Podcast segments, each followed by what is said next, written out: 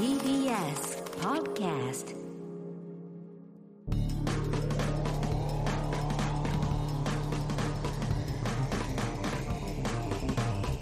エ方の決意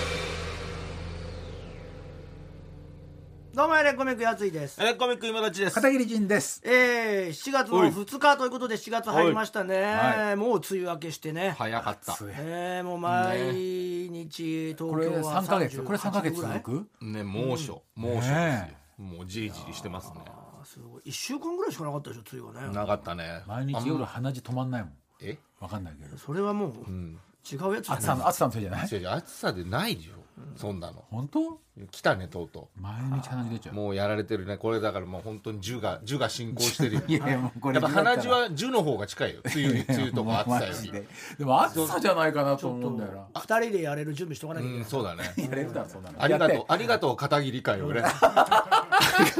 ありがとう。いや普通にエレバカでずっとやってるじゃないの。ありがとう片桐会一回やらなきゃいけない。にエレキコミックのラジオいやいやだでもそう出ちゃってるから鼻血はちょっとないもんやばいよね。だって。20分ぐらい止まんなかったけ？ど。昨日うん。そう何のあれもないの？前触れもなく。そう、3時半夜中の。怖い。あ怖いわ。バタバタバタバタって。怖いわ。また今日もだっつって。また今日もなんだそれは傑作だ。ね笑っちゃいますよ笑っちゃいますよね やっぱ深夜にね。笑っちゃいますけどね。笑っちゃいますけど。えー7月入りましたから。ん。ねねえ、まあこの前なんですけどだから梅雨入ったばっかりだったからちょっと心配してたんですけどね、はいはい。我々レコミックのメールマガジン、はい。エレマガっていうの、バーベキューがあったんですけど。バーベキューやりましたね。この日も暑かった。だから先週のまさにだからあれだよね。あの土曜日。だから、うん。その放送の日の昼ですけ次どのそうかそうかその日か。うん。いやーものすげえ暑かったですもんね。もうその時から。うんすんごかったね。もう梅雨明けしてたのね、結局ね。梅雨明。け宣言出たぐらいじゃない、ん。先週土曜日だから。そうなのよ。まあ一応ねまああの屋根のあるというかね。あ、よかったね、それはそこら辺ね。もあるんですけどねうん。席を作ってね。雨心配してたろうね。だってやついフェスがうん6月18でその時梅雨入りしたねーなんつってたの、うん。だけど19のその日曜日にはもうすげえ暑くて。すげえ暑。もうそっからずっと暑いんだよ。18夜ちょっと降ったけどね。だけなの。そそれが最後なの。ね。雨ってほぼやついフェスの土曜日以19降ぐらいかぐらもうずーっ二週と間。暑いのよ。これはまずいよねそりゃ。うやばいよね。そりゃもう電気も節電ですよもうそりゃ結構やり方のリスナーがねそれもまあ1か月以上前から告知してたっていうのもあるんですけどめちゃくちゃ来てく日れたね。本中から来てくれましたね。すごかった。日本中か北ら海道からも来てたし。中野に。うん。へ何かを使ってええもうじゃあもうね100人とか100人とかもうぐらい全然来てまししたね。で韓国からね来ましたからあ来た。例のロン毛君がそう。ラジオ会えた。満を持してね。会えたよじゃあエレマガにも入ってくれて。いやもうとっまあくに入ってて韓国から撮ってたと思うんですけどまさか韓国からやってくるとはね。すごいね。いやあんなファンキーなファンキーな感じだとは思わなかったよ。いや全然普通に。めちゃくちゃ日本の男うの子まなんだよな。い。うまいよ。いわゆるあの前髪パッツンとかじゃないの？イテウォンクラスみたいな髪型じゃないの？全く。アフロだ。アフロ。あそっかイケちゃんみたいな感じだよな。そうそうあーそうそうそう韓国の人ってアフロなんかあんまイメージないもんね。いないけどいやね全くどこにうんどこにも見えなかったよね。わかる日本語も。もう馴染みまくってて日本語ももう全然違和感ない。全然何にも全くない。喋れんのって言っちゃったもん俺韓国語。うん。あ逆にね。うん。喋れると思いますって言ってた。いやいやすごいな喋れるとそのニュアンスもなんかいいね。だからそんぐらいのギャグさえも日本語で言えるすぐらい。ごいね。まああんだけ生きててよかった書けんだもんね。確かに嘘じゃねえかと思った俺。そう。日本語書けんのっつったらそのやっぱ日本語でメール打ってんですけどって言われちゃった。からおおそうだよな。つってでも初めて新幹線乗ったせいだね。ああそうねあああそうだね、韓国からそのまま大阪に来てて大阪の大学入ったんだよね。そうあであなる普だ。から新幹線全く乗ってなくて初めて東京来て、うん。その新幹線までいやまあ東京のそれはねいい観いだな新光観幹線。光になるでしょうね。いろいろ。中野もいろん面白いし。なとこから来てくれてねありがたかったですけど、盛り上がりました。ありがとうございますう皆さんん。ステッカーをね作ってきてくれてる人がいたりして。あそうですねね。えみんな楽しかったですね。いろいろねみんな作ってくださいましてありがとうございましいやいやいやそんな中ねもう片桐さんもドラマ終わったんですね。終わりましたね。たね結構セリフ量多くてね。ーザーズ12話最近珍しいワンクールで12話やって60分であそっかほぼ1時間6人、まあ、最終回にやっとうん。国村さんが帰ってきてもともとあの映画の撮影でアメリカとか行ったりしてて、ねそれで3話分ぐらいいなくってうん。それで帰ってきてまあいい俳優さん。いやそりゃそうですよ それはみんなの分かってます。言わなくても。本当にね国村淳ってのはいい俳優さんだよ。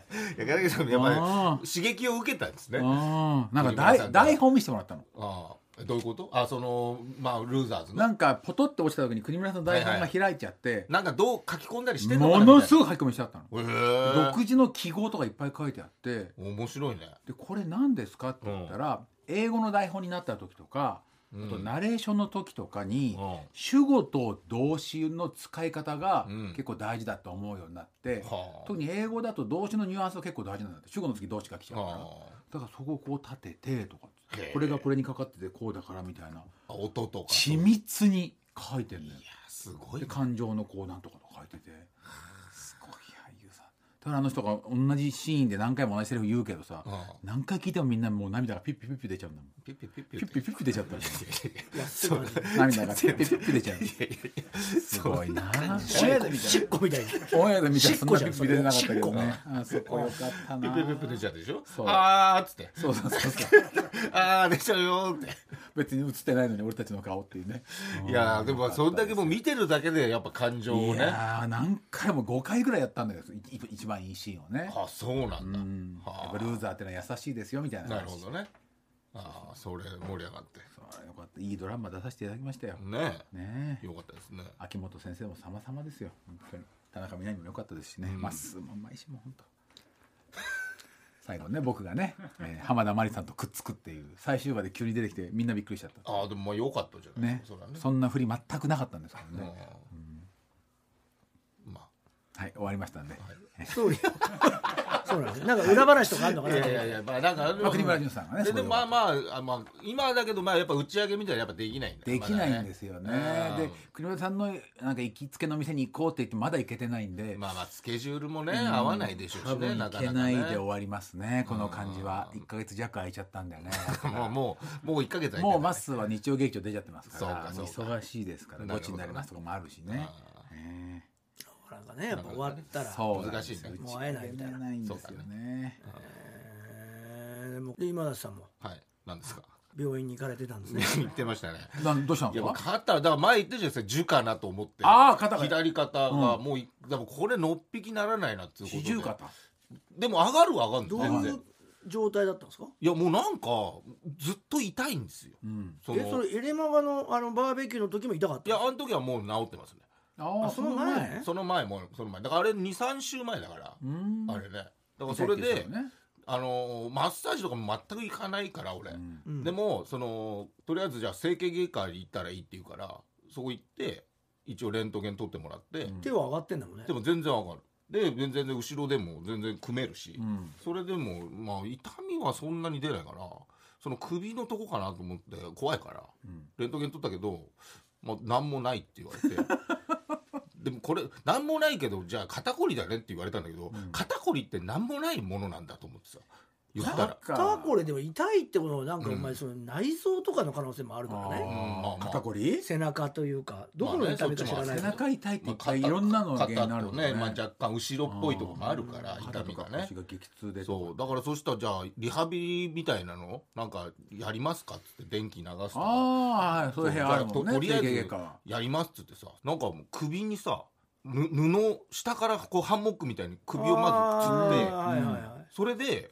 その機械でそれがこうずっと上に登っては下がるをさ、牽引だね。そう。だからなんかムチ打ちの人が伸ばすってことでしょそうやるみたいな。あれ腰腰でもやるもんそれ。そうなんかやるみたいな、うん。俺初めてだったからさ。こんなのなんだと思って骨と骨の間の隙間をこう開けるみたいな感じだよね。多分ね首のね。首の。そう。でそれやってじゃあ次は電気流しますって。まあい低周波みたいなやつ、うん。うんそれを当てたんだよ。でどんぐらいですかって言われてもちょっと分かんないから自分で。その後の強さが低周波あきついですか？って聞かれるの。聞かれるよ。今だちがね。痛くなければもう大丈夫。そうなの全然だからもう、まあ、こんぐらいなんですかね。じゃあ大丈夫ですって待ってたの、うん。そしたらさ結構もう手だれのおじいちゃんみたいなさいつもの「あ今日もやってきますか?」っつって「あお願いします」みたいな。って俺の横にさその来たわけ。うんでそのおじさんが俺の左に座ってさ右肩をねやってたわけ。おじさんはね。うん今左でね。う。ん。でもそのおじさんがもうその看護婦さんから「どんぐらいですか？いこれでいいですか?うん」全く感じない「これでいいですか？全く感じない」ってずっと言ってるわけ、うんうん。で全く感じないを56回やってでもう終わったわけ。でで俺はちょっと目つぶって、まあ、10分ぐらいやるのかなと思って見たらふと気づいたらさ右からすげえなんか気配がするわけ。おじさんの、うん。したらおじさんめちゃくちゃ多分強いんだろうね。肩がもう耳ぐらいまで一回一回こうリズムをビクビク低周波のね。すごい勢いで上がってて。それでそれ感じてないの？感じておじおじさん大丈夫ですか？って。なんか何も感じない 上に上がってんでしょ？上がってはいるよ。上がってはいるけど。電気の反応マイケル・ジャクソンみたいな感じだよねそうそうそうそう本当にもうダンス踊ってるみたいにやっていやでも下町じゃないよね。いやまあ下町じゃないけどね下町の電気風呂あだからそれ俺もむちゃくちゃ強い。感じた。だからすげえ熱い風呂に入るおじさんみたいな感じ入で、れないもん電気風この呂前風呂行ったらうん。電気風呂がもう本当にそのめちゃくちゃ強いってとこだったの。まあそれがこう名物みたい名物なことね。もううん。あそこの電気風呂入ったことありますって言ってちょっと笑っちゃうぐらいの電気風呂。やばいよって、うん。あれは拷問だよって、うん。って感じだったんだけうん。ど俺が入った時ん。あのご老人が肛門をその電気のところに当ててたからね俺びっくりして。一番、一番弱いところにあって半身浴状態で完全に肛門をその電気が発射されるであろうところに当ててんだけどすごいね。ビクンともしないから。いや、へーそうそれはかっこいい、まあ、俺は苦手もうだから俺はねその電気風呂入りたくはなかったけどね。電気風呂はもう苦手なの若干強いのは特にやだよ。ね今電気風呂でもあの種類が豊富だから、うん。そうななんとか電気治療院っていうのがあって。のおう風呂で。そう。おうおうなんてだから超電気治療院みたいな。ダメでしょそんなの。そんなバカみたいな名前ついてないから。超超電気超電気強療養みたいな強撃強撃電気治療院みたいな。強撃ってない。本当に超強烈電気治療院みたいな名前中なのよ国のじゃんそれ本当みたいなことじゃん。えマジでっていう名前のとこがあって。うん。銭湯なの？銭湯の2階でやってるのかな。あでも確かにお湯とかとはね、うん。良さそうだでもその、うん。そこのお店はなんか隣にあるのかな？ちゃんとした店がでもああまりにもすごいってことで、うんその銭湯に時々来てもらってるらしくて、あ電気を流すそう。でそれを、うん。その噂を聞きつけたその知り合いのうん。女の子が、うん。まあ、清水美里ちゃんっていう、まあ、サウナの、サウナ女優みたいな子がいいんだけどその子が受けに行ったんだって、うん。でこの前俺は銭湯のイベントをやったんだけど、うん。その合間に行くっつって。おうそこは近かったんだねそう、うん。その同じとこがやってんのよ。なるほどその小金湯っていうのがあるんだけど錦糸町に、はいその並びに大黒湯っていうのがあって、うん。もうそれ2つとも同じ経営者。なの、うん。その大黒湯のところでやってるうん。本当にあのーとんでもない電気を流すっていうので 有名ないやもう分かマッんない。サージがあるらしく、うん。そこ疑似なんだろう。行くっつって行ったのよ、うん。まあまあその合間に、うん。それで「えー、すごい名前のとこ行くね」とかっつって。なかなか聞いたことない。で俺がイベントやってて。で途中でそれで帰ってきたわけよ。はい。行ってきたっつって。そしたらすごかったっつって。ああもうその電「気の。どんなの?」って言ったらもう当てた瞬間に、うん。もう体がビョンビョンビョンビョンみたいなあもうそのそのおじさんねもう今たちのだから横にいたおじさんもう本当に自もう分で体中だったよ。制御できないからねあれね。低周波みたいなやつね。痛くないの？もう痛い。痛くないんだって。痛くビョンビョンビョンって本当にピョン吉まあちょっと例え古いけど、まあピョンピョンピョンって T シャツからね。どこにでも入るなんつうの狐つきみたいな。うん。まあまあまあー。あそれもまあまあなかなか聞かねえけどね。感じになっちゃうんだって、まあまあね。でも肩も勝手にぐるぐるぐるぐる回って。いやいや怖っ。そう。で終わったらめちゃくちゃ楽になるんだって。えそれお風呂の中で？いやまあお風呂の横でやってる横でね。肩がなくなったかと思うぐらいの軽さだって言ってたよ。怖い。俺今度行きたいまあなと思ってて確かにねそこまでなるんだったらね。手がぐるぐる回るの。そうもう勝手に回るんだよ。まあでも俺も薬飲んだらもうすぐ治っちゃったんだけどね次の日。あそなんだ。なんか筋肉をなんか柔らかくするみたいな薬があるらしいんだよ飲み薬。ううん。なんてとこなのね超電気、超電気。うん。超電気マッサージ。激烈マッサージみたいな。激烈。やばいでしょ。バカしか浮かべてるみんなね知っていやるでしょ？激本烈バカ。当にそういう名前なんだよな。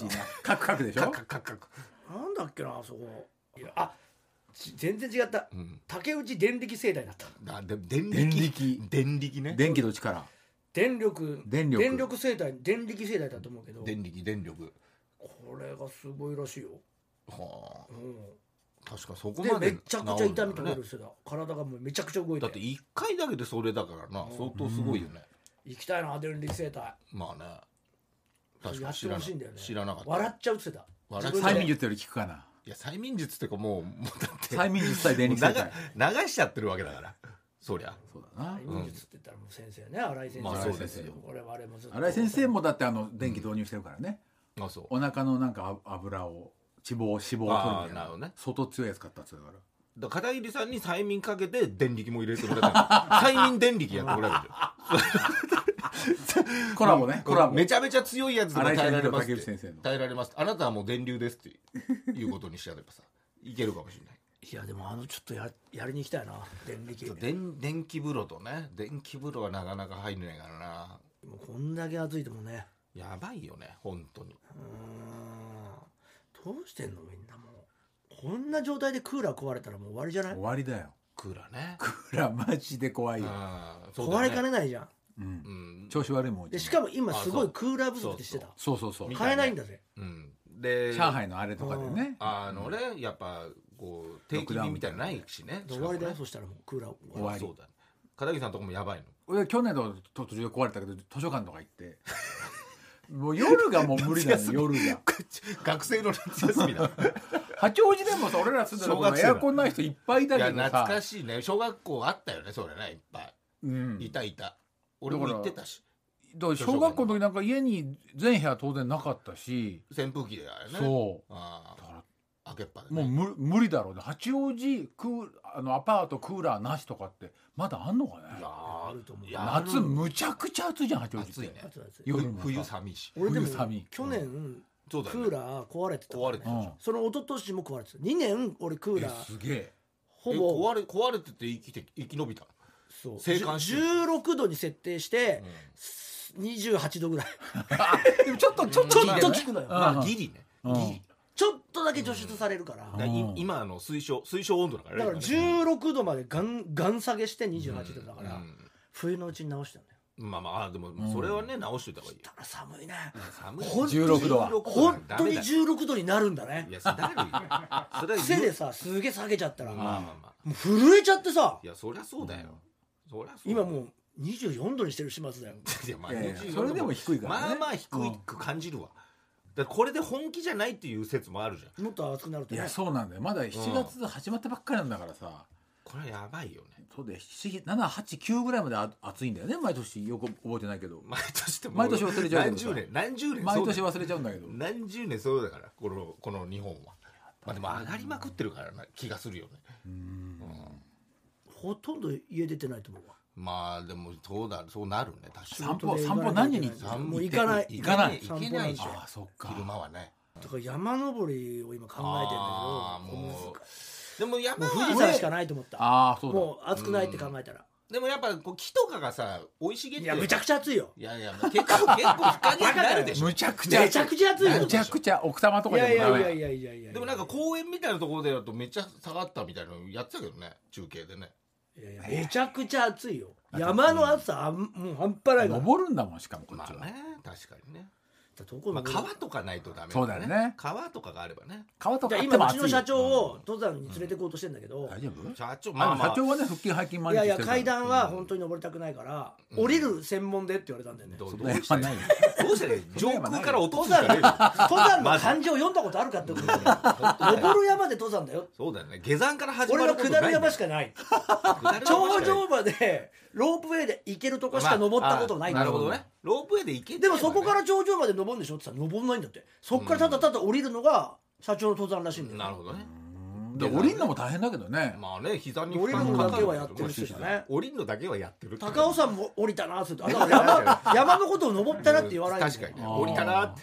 降りたね、うん、大山がおすすめ大山が。あそこはね降りたね3回降りたからね。18回も行ってなかなかないね。18回も行ってんだよ。すごいね。えで1回も登ってないの？さすごい1回も登ってない。ロープウェイで頂上まで行って、降りたね。すごいな3回降りたねっつってすごいね。降りるの楽だもんねって言ったらいやいや太ももに来るからねっつって。まあまあ確かにね。うん。まあ来るけど別にだからじゃあロープウェイでね行ける頂上には行ってんだって。で筑波山も行ったの。っつったら筑波山も行った。あ結構行ってんだね。で降りた降ねっつって。りたねじゃねえ降りたねじゃね変わってんな。降りることだけはやってるらしいのよ。だから今度降り行こうよっつったんだけど、降りに行こう降りよでいいからね。確かに。なかなかないねでもなニッチなニッチなね登山のうん。楽しみ方だねその降り行こうよ。下山だけっていうね。降りるのだって大変だからね。富山とかまで行っちゃったらさ。うんまあそうなの。まあまあいろいアルろプスとか。まあな長い長いえそれははロープウェイあんの？あるある。結構上まで行けるけど逆に降り方わかんないけどね。ロープウェイっていう か。そ電車みたいなので上に行くでしょ？まあね上でね。でも今は富山行きたいんだよね俺は。富山。に行きたいとにかく。7月8月富山。まあどっかで。テントをねあ担いで。ねテント1個も持ってないんだけど、まあこれからね。買って誰が来んのかな？白田とだってアチャと小川の四人でね。4人で一応チーム山っぺやってんだけど、うん。そう。だって富山だとまたね移動費がね、まあ、車で行くならあれ特だけど。急いやそれでさでその一回会議があったんですよさ4人で、まあまあま一旦ちょっと今年の夏どっかに行こうみたいな話をしようって言ってそ,、れがまあ表テーマ、うん。裏テーマとしては白田のお金を吐き出させるっていうのがテーマである。出させる。って吐き出させる。吐き出させる。うんえそんなんこれはまあ分からない人で言うと白田っていうのは俺とあの1個しか違わない今たちと同い年の後輩がいるんですよ、でもこいつはまあ社長もやってるんですよまあ自だからそのその経営がうまくいってて、その大金持ちなんですよ。うん。まず。後輩とはいえ。なんかなのデザインそ編集。そのくせその後輩うん。ずらしてそのお金1円も払わないってことでおなじみなんですけど、まあまあまあ。でお前社長じゃねえか。後輩は後輩だからねお前社長じゃねえかっつっても、うん。まあまあまあ。ブブスってしちゃうから、で一回そのこんだけ儲かってるっていうのをでもポロポロポロポロ言うんですよ、月こんなに入っちゃったみたいな。だからそれ自慢してくんだ自慢はねうん。あるんだねでそれは、ね、止められないんですよ。白田も。やっぱそれがなんか癖だから。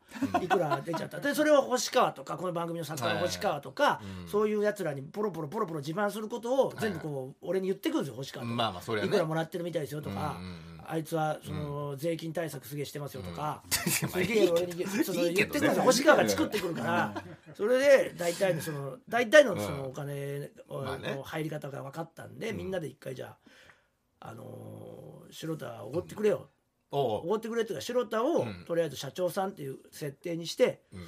でその可愛い芸人たちを、うん。にこうおごるみたいな会やりましょうよみたいな。ずっと社長って呼ぶから、みたいな、と思ってたんだけどかたくなにさもうそれはいやいやみたいなことになる。いやいや「おかしいでしょ」とか言ってなんか言うのよ。でああまあ。本気で言っても「うん。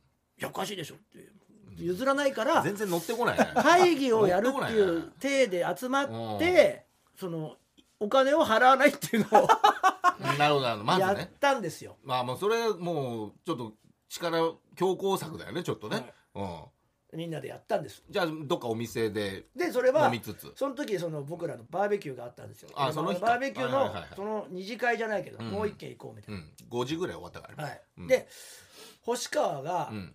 星川夫婦で来てたんですそうだね。お子さんも来て。そうだね。でうん。そのお子さんと、うん。あの奥さん3人と白田。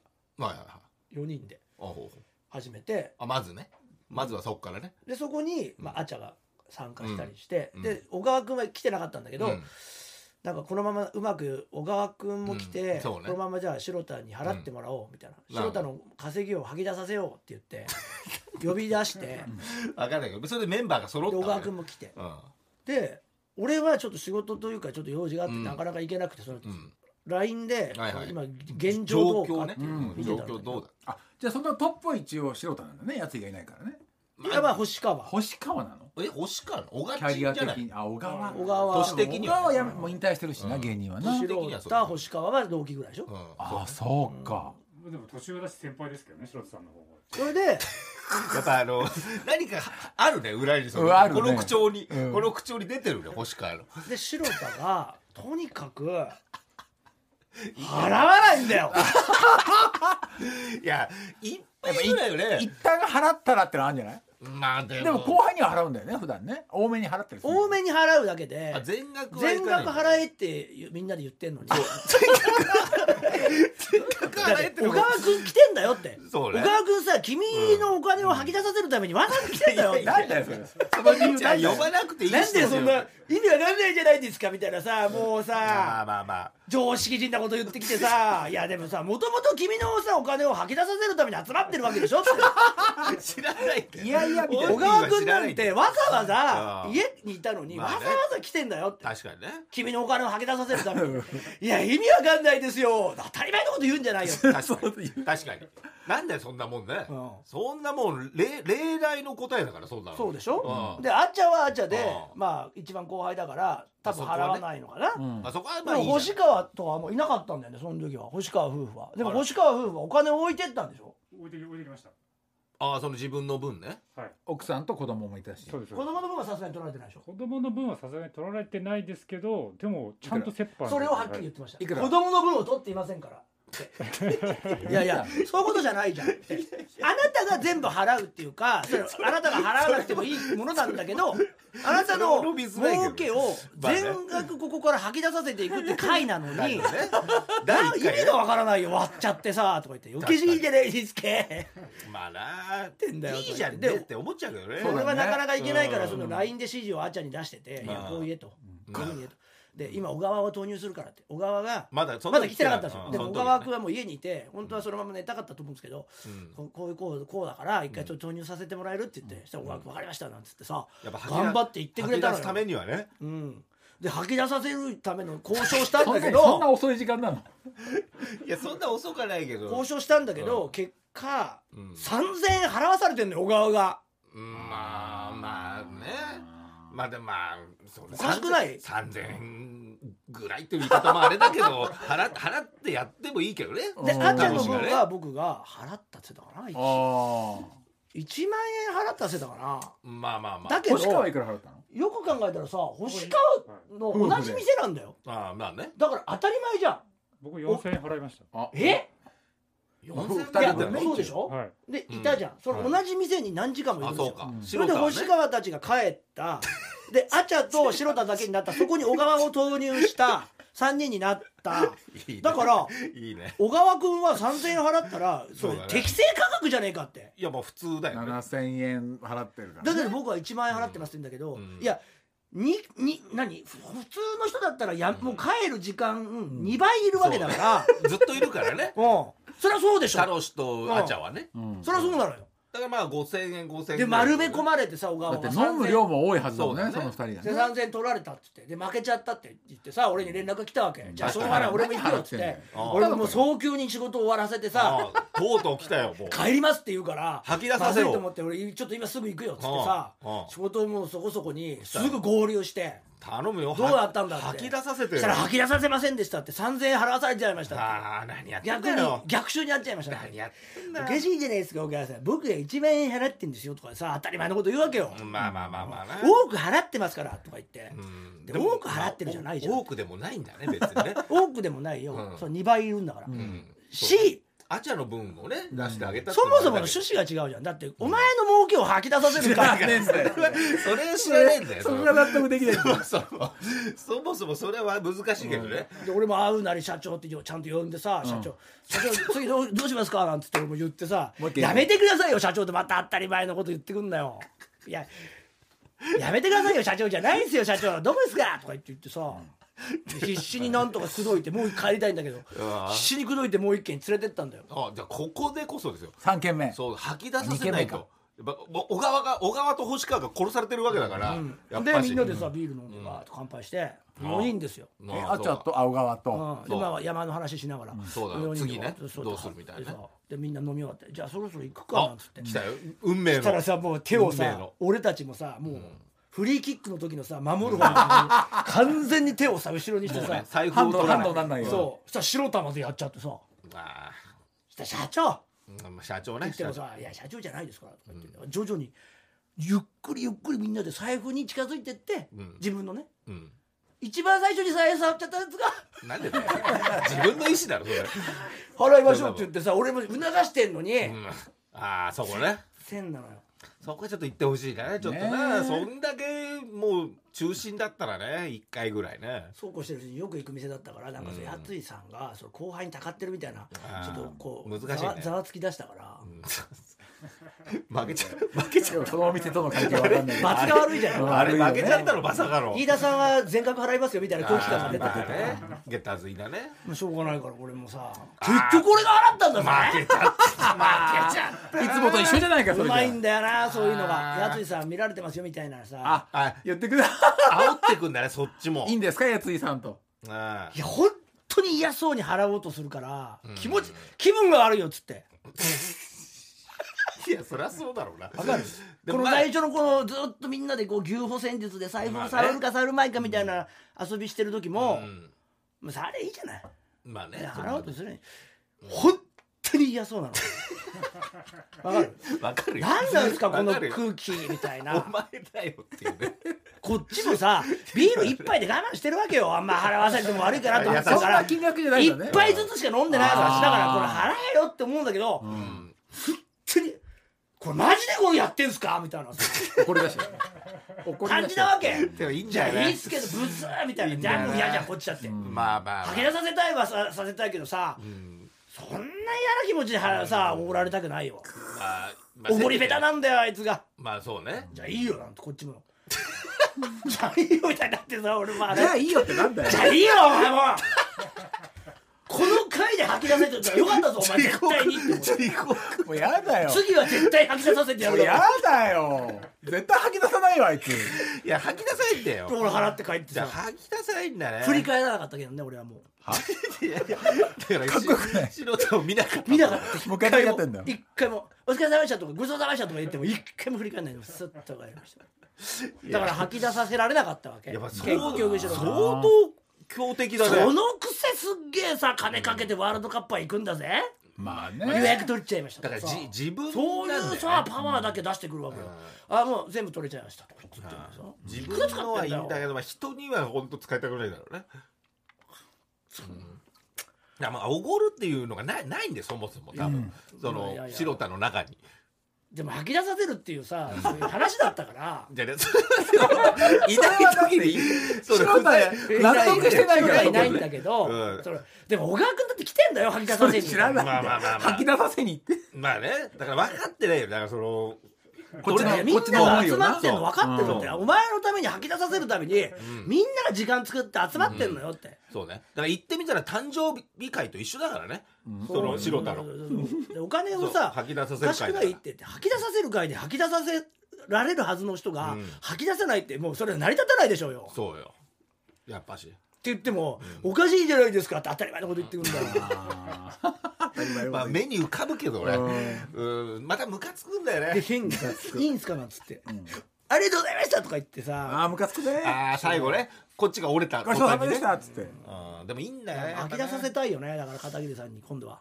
ああでもまあそうね今度は吐き出させ会やろうよ。吐き出させ会ってなんだからだから白田に？戦いだよ。じゃじゃじゃじゃ片桐さん俺が？うん。だからか片桐さんはすぐ吐き出すよ俺吐き出したよそんなの。うんそんなにな嬉しいよねだから、ん。だから何回か吐き出させ片桐さんに吐き出させてるのを白田に経験させて、なんだ？あこうやってやるんだ。白田にも吐き出させ知らないのよ。白田はそう。なの吐き出させてるやだよ。かわいそうな子なのよ。そう。吐き吐き出し方を知らない。親吐き出す人がいないから。今親吐き出す人が教見てないえてあげてよ。吐き出させでもさなんかそ方を。の吐き出しこうやって吐き出すんだよって見せてあげてよでもそうそうそう。でもさ先輩じゃんいいって俺たち先輩じゃん。うんいやそういうのはいいねそういう当たり前のことはいいわけよ。そうだよね。そうだから一回見せ見せて。こうやって吐き出すんだよって。そう。いいって。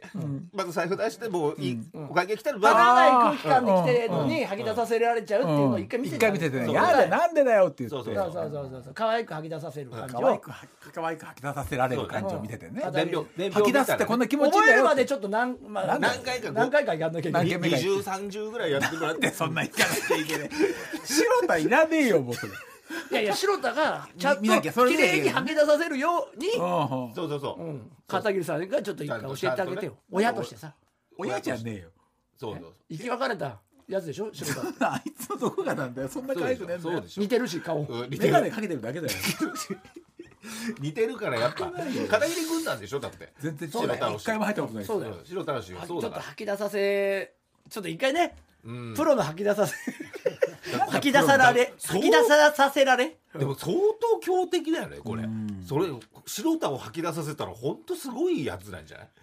そうなんだよ。吐き出させるのむずいわ。本当やっにそういえば20代のトゥインクル芸人34人とかと言ってもやっぱ吐き出さないのかな。いやその辺は吐き出すんじゃないかな。でもだから全全額吐き出しかどうかは俺がいることが分良くないのかもしれないそうだな。俺がいるから吐き出させあなたが吐き出しなさいよって思うのかもしれない。いいやでもだっていないなかったわけだから。そもそもは俺はそのあの別に収入がないやつにうん。言ってるわけじゃないわけよ。白田はそもそもすっごいマウンティングしてきてるから後輩たちみんなに。そうそうだよ。同期とかに。星川もだってもう恨みがこもってたからね。だから言ってんのに。で俺もその後輩の一員としてん。振る舞うよって言ってるのにまあもう無理なんだけどねそれはなかなか。おかしいじゃないですかみたいな。普通のこと言うからいいで吐きさ払おうとした時も嫌な顔するから本当に嫌そうな。そんな顔するんだったら吐き出さなくていいよ。もうじゃあいいよてめえこの野郎怒ってやるわ。いやだからなっちゃう怒ってやるよいややついがね。お前となんか乗りたくなかったのにお前が吐き出すって言うから来たのに。よく一緒にしかも最終的に俺が吐き出させられて。でも来たでもこうこういうこれは本当唯一無二なんだよその。やっぱ吐き出しちゃうもん普通の後輩でも。そんだけある程度の金があったら。そうだね。これ勘違いしてほしくないのは収入がないわけじゃないの。うん。ちゃんと高収入の人そうなんだ。収入がある自慢もしてるわけだから。もともとそういう話なんだったらおおごってやるから来いよみたいな感じなんだよね。そう。そうよいやだからそこがやっぱ楽しいのやっぱねそのくせその何日も休んでうんまあまあそれ行くわけじゃん。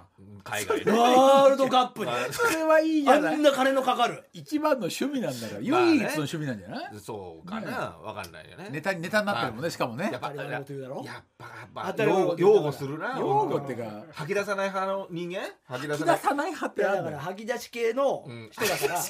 吐き出し吐き出し系吐き出しキッズだから。吐き出しキッズってあるんだよ吐き出し親だもんね。うん。吐き出し親だから。吐き出し親。だから今までもい吐き出さない子たちをいっぱい育ててきたわけでしょ？育ててないよなんだよそれ。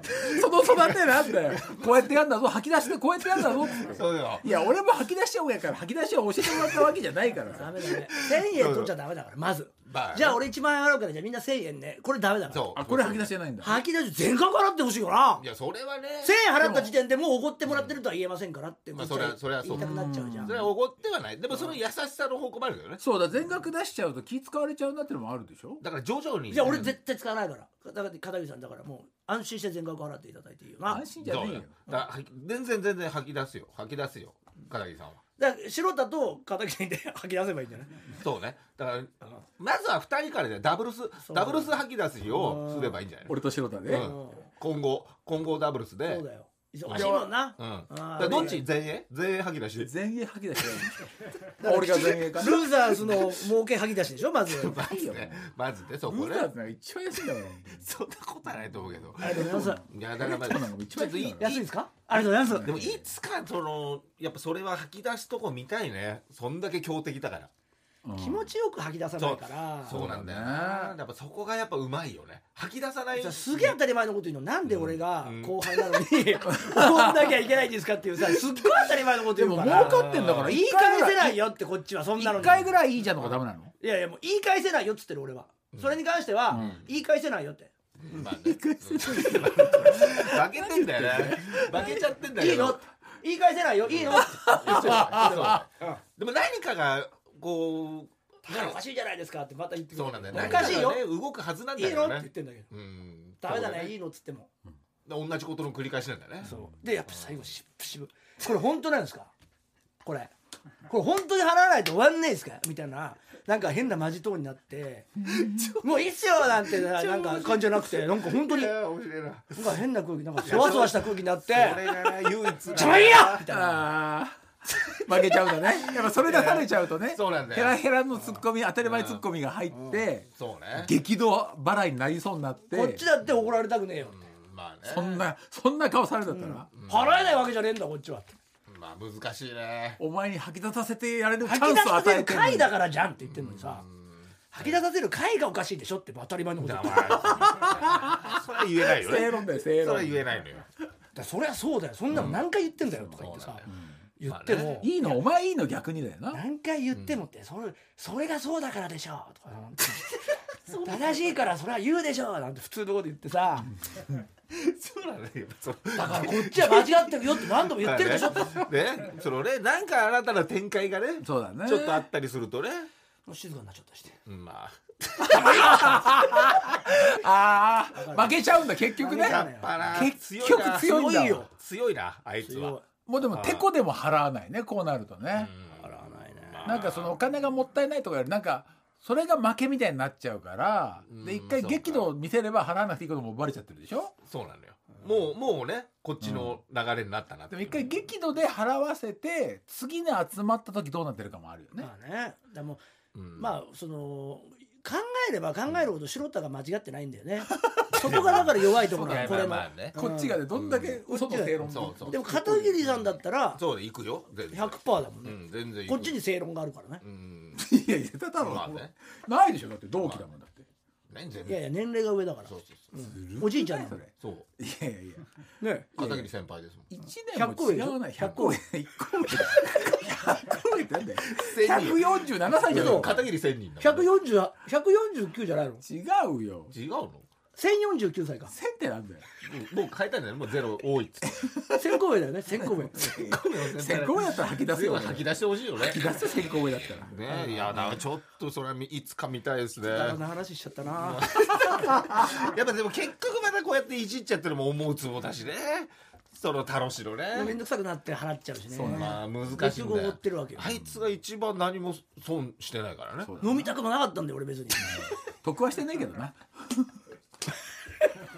吐き出すって言うから言ったのにさ俺もわざわざ仕事途中で。吐き出すなんか誰も言ってないんだよ。言ってないじゃないですかそんなこと。あ当たり前のこと言ってるそっちが勝手に決めてやつじゃないですかれだ本当にこれ吐き出さないと終わんないよ。俺マジトーンね。もういいよってなっちゃうでしょここからは Amazon Music さんがスポンサーのこちらのコーナーです。バチェロレッテジャパンシーズン2を語るコーナーおさあやってまいりました私りがたい。大好き、えー婚活リアリティ番組、ん。バチェロレッテジャパンシーズン2が配信間近ということで、このコーナーで私やついがバチェロレッテジャパンシーズン2の魅力を語り尽くすという。なるほど。ね今週から始まりましたね。え本当ありがたいですね。ありがたいですよ、好きで喋ってたらねこういうふうに協力していただいて、素晴らしい。ねえということで、まあ、私ばっかりが盛り上がっていてもしょうがないのではい。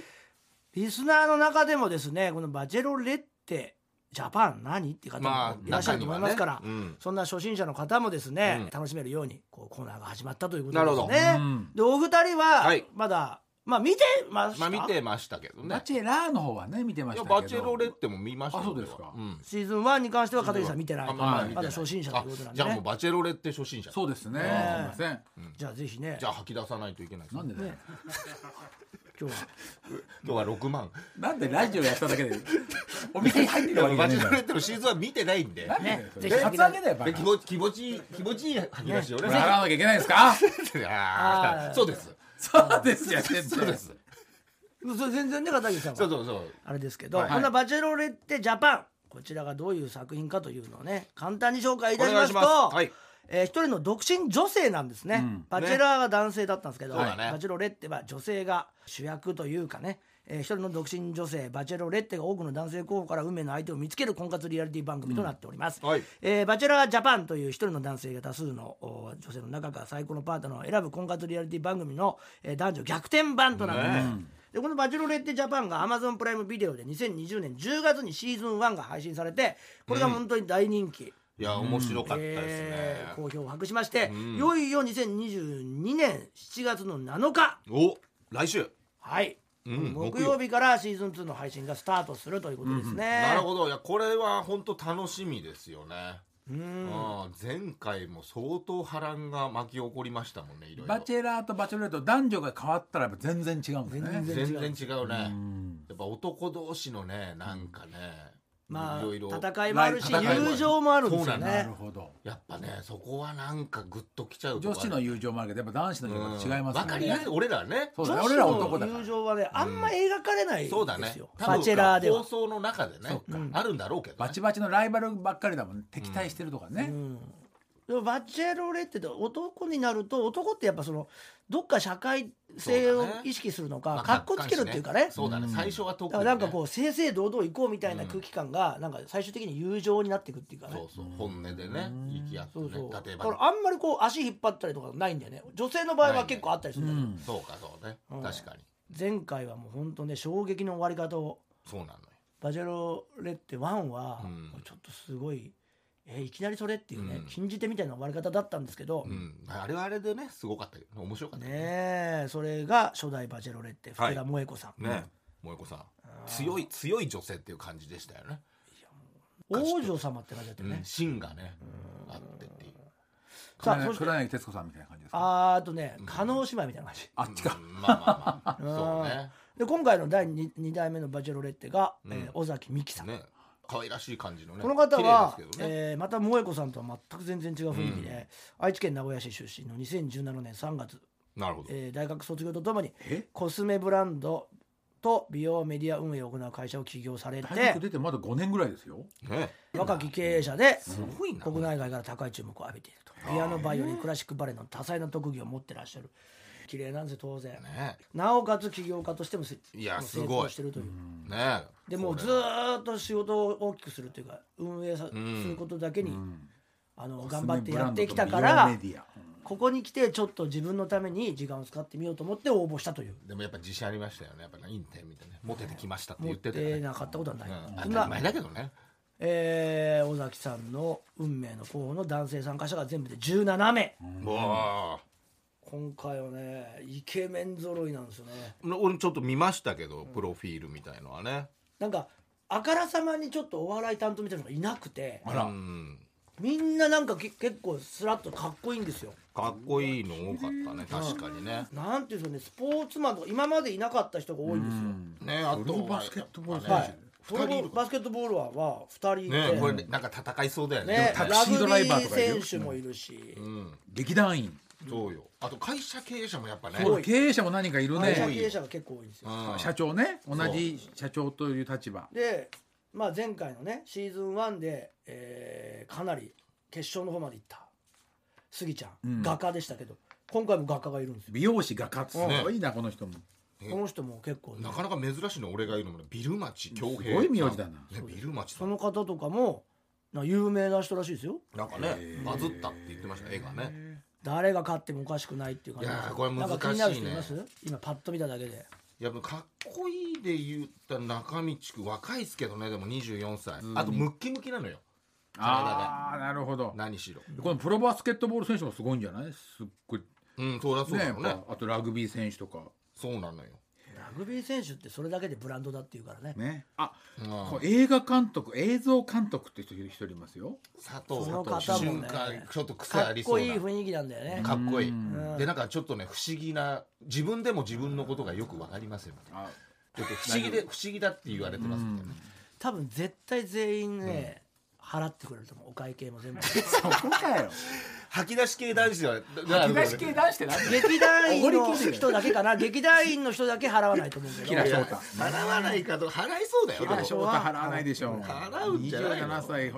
川尻みあるもんだって。あ川尻払う北海道だかからね。北海道だから。知ってるかもしれないねもしかしたら。確かに。まあ、今回見た感じだと私はもう何人か。何人かもう候補が。はい。毎回ねやついチェックすると最後の方ま大体当たでりますもんね。ねいますからね。いるんですけど、はい。一応前回の「バチェロレッテ」シはい。ーズン1ではあのスギちゃん。杉ちゃんね。うん。こう最後ま高でこれに関してはもう当てましたんで、うん。うんえ最後までの決勝ですからね言ったらーねえー。ぜひねこれは私確かに聞きたくなるけどね。まだちょっとねうん。始まってないからね。まだ始まってないんでね、うん。えー。ぜひ皆さん楽しみにただ親子の劇団員のキラ翔太君は負けちゃうんじゃないかっていう。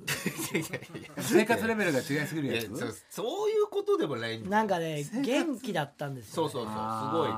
当たって砕けろみたいなねノリだよね。まあ自分をアピールするのもあるからねでも劇団員でね。でもでかいけどね。そうだよこそれはねのこれバチェロレッテに出る番っていう。組だとね。残れば残るほどね。舞ね台見に行きますなんて言ってう、ん。もう一夜目でバイバイかもしれませんよね。ね厳しいね。うーん。えーでもいい顔してますよ渋い。そうですけどね。ねまあみんなそうなんですけどね。うーん。あと経営者の人が多いんで、うん。まず一人は落ちるだろうと思いますね。あ一発目ね。一日目で。一発目でまあね。うーん。まあキャラかぶりしてるところは落ちていく 出ました。出ました。じゃあバスケットボール選手2人いまバスすけど。ケットボール2人は、まあ、この後にうん。何かしらあるでしょう、戦いがね。うんプロバスケットボール選手バスケを見せいなかったらうん。落ちないと思うんで、だからバスケ2人対ラグビー選手1人っていう方向もあるけどとりあえずこれだけ覚えておいてくサスケださい。じゃんもうそれ。これだけ覚えておいていただければいいですよ。筋そのの自分の特技をいきなり見せたやつは落ちるってことです、なるほどな。ああまあ難しいとこだね。ちょっとだけ見せるのはいいんですけど。小出しにねああそうか。殿下のこれ宝刀を出しちゃうと。はい、ああなるほど。ちょっと隠していかないといけないですね多ちょっとだけ見せてうん、うん。ミステリアスな。ね。これ以上はっていうのはやっぱ必要そうか引きをねはい。作らないといけないんだねそういうところもね。いやー面白いですそういうふうにねそういうところで見ると。と思います。はい。ありがとうございます。はい。40歳が一番上かな。ということでですねバチェロレッテジャパンシーズン2、はい。こちらはですね男性参加者がとにかくこのアピールして、まあ、尾崎さんが最終的にローズ。うん。ローズセレモニーで、えー自分がまだ旅を続けたいって方にローズを渡していくんですけど受け取らなかった男性はすぐその場を去らなきゃいけないと、厳しい戦いですよね。ね。うん。だからこれもう本当に大変だから過酷だから。いやそうだよね。普通に残ったら1か月半とか2か月とか拘束されるから、うん。そのバチェロレッテに参加するっていう段段階でお仕事とかに対して2か月休みますって言ってきてるわけですよ。そうだね。それなのにそのじゃあ行ってらっしゃいって言ったその次の日に会社に出社してみなさいよ。これはなかなかしんどいメンタルメンタル的に。やだね。バスケも制裁書くぞこれ。シュート入んないぞこれ。え吐き出されちゃったの？ってねうん。言われちゃうよね。えーだからこれは難しいところではありますから、ぜひその辺もね楽しみにしていただければと思います。い。や楽しみ。来週から。ぜひこのバチェロレッテジャパン、はい。これはもう本当真実の愛を見つける旅っていうのもあるんですけど、うん。男性同士の友情っていう目線で見ると、確かにね。これはね男性も女性もどちらも楽しめると思いますんで、リアルだぜひな来週からは配信もスタートいたします。さらにバチェロレッテジャパンシーズン2の魅力に深く迫っていきたいと思います。毎回やつい独自の目線で気になったシーンを紐解くやついづらいというコーナーもありますのでお楽しみに。熱いざい？来ましたねやついざこ今もちょっこことこ。片鱗見せましたけど。ここ注目ね。まあ確かにね。今日結構やついざいありましたね。ありましたね。今までのから見てここら辺注目ですっていうね。技を特技を最初に見せちゃった人は落ちる。じゃあ大体特技を見せちゃった時に落ちる時だから、あああその時危険なんだね。ああやばい。あ危ない。ここ使われちゃってる。ああやばいやばいやばい使われちゃってるっていうねところがあるね。そういう見せ見方をすると編集じゃんでも。割とハラハラできると思います。いやでもその思惑がね思惑が今んとこそうなってると。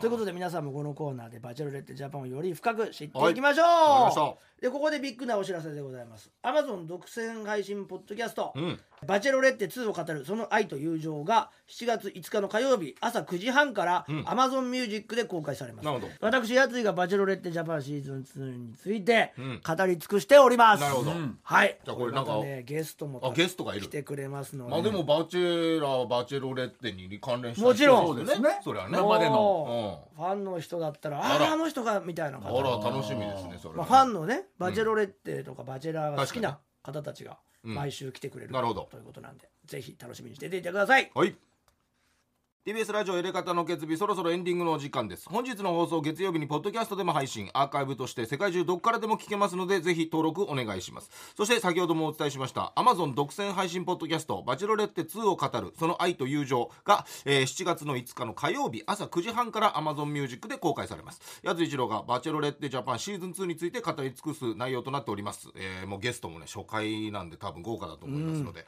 えーこちらもお楽しみにということです。さあここでもろもろお知らせです。はい我々エレコミックはい。のトークライブ、僕らのお茶会渋谷ボリューム9、えー7月の14日木曜日、えーオープン6時、えースタート7時ですね夜の、えーこちらがあーチケット発売中です。お願いします。ゲストはドラドラのドランクドラゴンの鈴木拓が。ねあ一人？久々、うん。タクだけ。ね。ねえ鈴木拓のね悪口をいっぱい聞そうきたい聞きましょう。と思います聞きましょう。言ってるよね。悪口のプロになったねもう。ねそうだよね。今やねまさかあんなね。そんな感じああいうキャラになるとはね。本当だよねそしてやついフェス振り返り、えー2022、えーニコニコ生放送で生配信生放送することになりました、これが、えーおこれはもうバチェロレッテと同じ日ですね。あら。7月の7日木曜日夜8時から、ん。えーこちら生放送でスペシャルゲストも参加したり、えーもう一度見たいライブ映像なんかを振り返る内容になってますので、えーぜひ見てください。これ無料で見れると思いますんでね、そして ABC ラジオで放送中の音楽番組「真夜中のカルチャーボーイ」の初となるイベントが、えー大阪でありまして7月の22、えー夜のお7時から ABC ホールですね。大阪の福島区にある ABC ホールで開催することになりました、私も呼んでいただきまして、えー曽我部圭一さんと、はい。えー向こうのパーソナリティの鈴木さんが、うん。一緒にトークをしたり、えー、曽我部さんもライブをやってくれたりするそうなのでこれチケット発売中なのでぜひ大阪、えー来られる方見に来てくださいはい私は毎週金曜日21時25分からやってます。東京 MX 私の芸術劇場。7月8日は千夜白虎館東京というねあの住友財閥が持ってうん。る作品を見ます。モネから始まる住友洋画コレクションとか。モネがモネっぽくない絵の頃とモネっぽい絵みたいなの並んでみましたね、そして、えー7月10日の日曜日は99.9大感謝祭と題しまして当日は今だからこそ語れるこの日限りのスペシャルトーク満載の全国ライブビューイングを計2回実施します。1回目は丸の内ピカデリー2回目はツイッターで募集する全国のファンの声により決定します。詳しくは99.9公式ホームページツイッターをご覧ください。はい。はい、ということで、えー、まあ来週からね、えー配信の方始まりますので、バチュロレッテ2見て、またエレガタの方も聞いてください。TBS ラジオエレガタの決日、今夜はこの辺で、さようなら。さようなら